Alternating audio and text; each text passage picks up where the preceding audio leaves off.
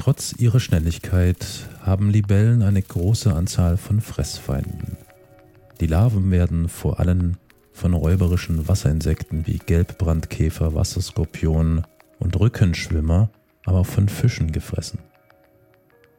Die erwachsene Libelle endet oft im Netz von Spinnen, wird oft von Vögeln oder Wasserfröschen erbeutet. Damit sind die Libellen mitten in das Nahrungsnetz ihrer Lebensgemeinschaft eingespannt.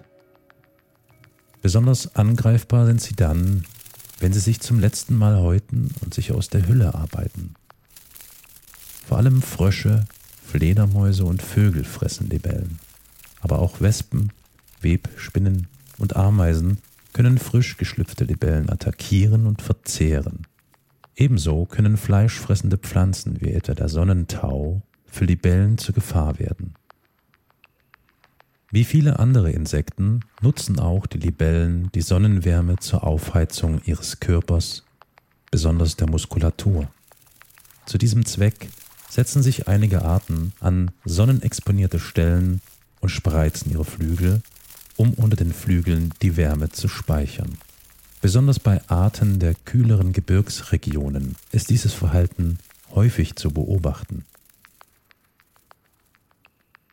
Zur Atmung unter Wasser besitzen Libellenlarven zwei verschiedene Techniken, wodurch sie auf den ersten Blick unterschieden werden können.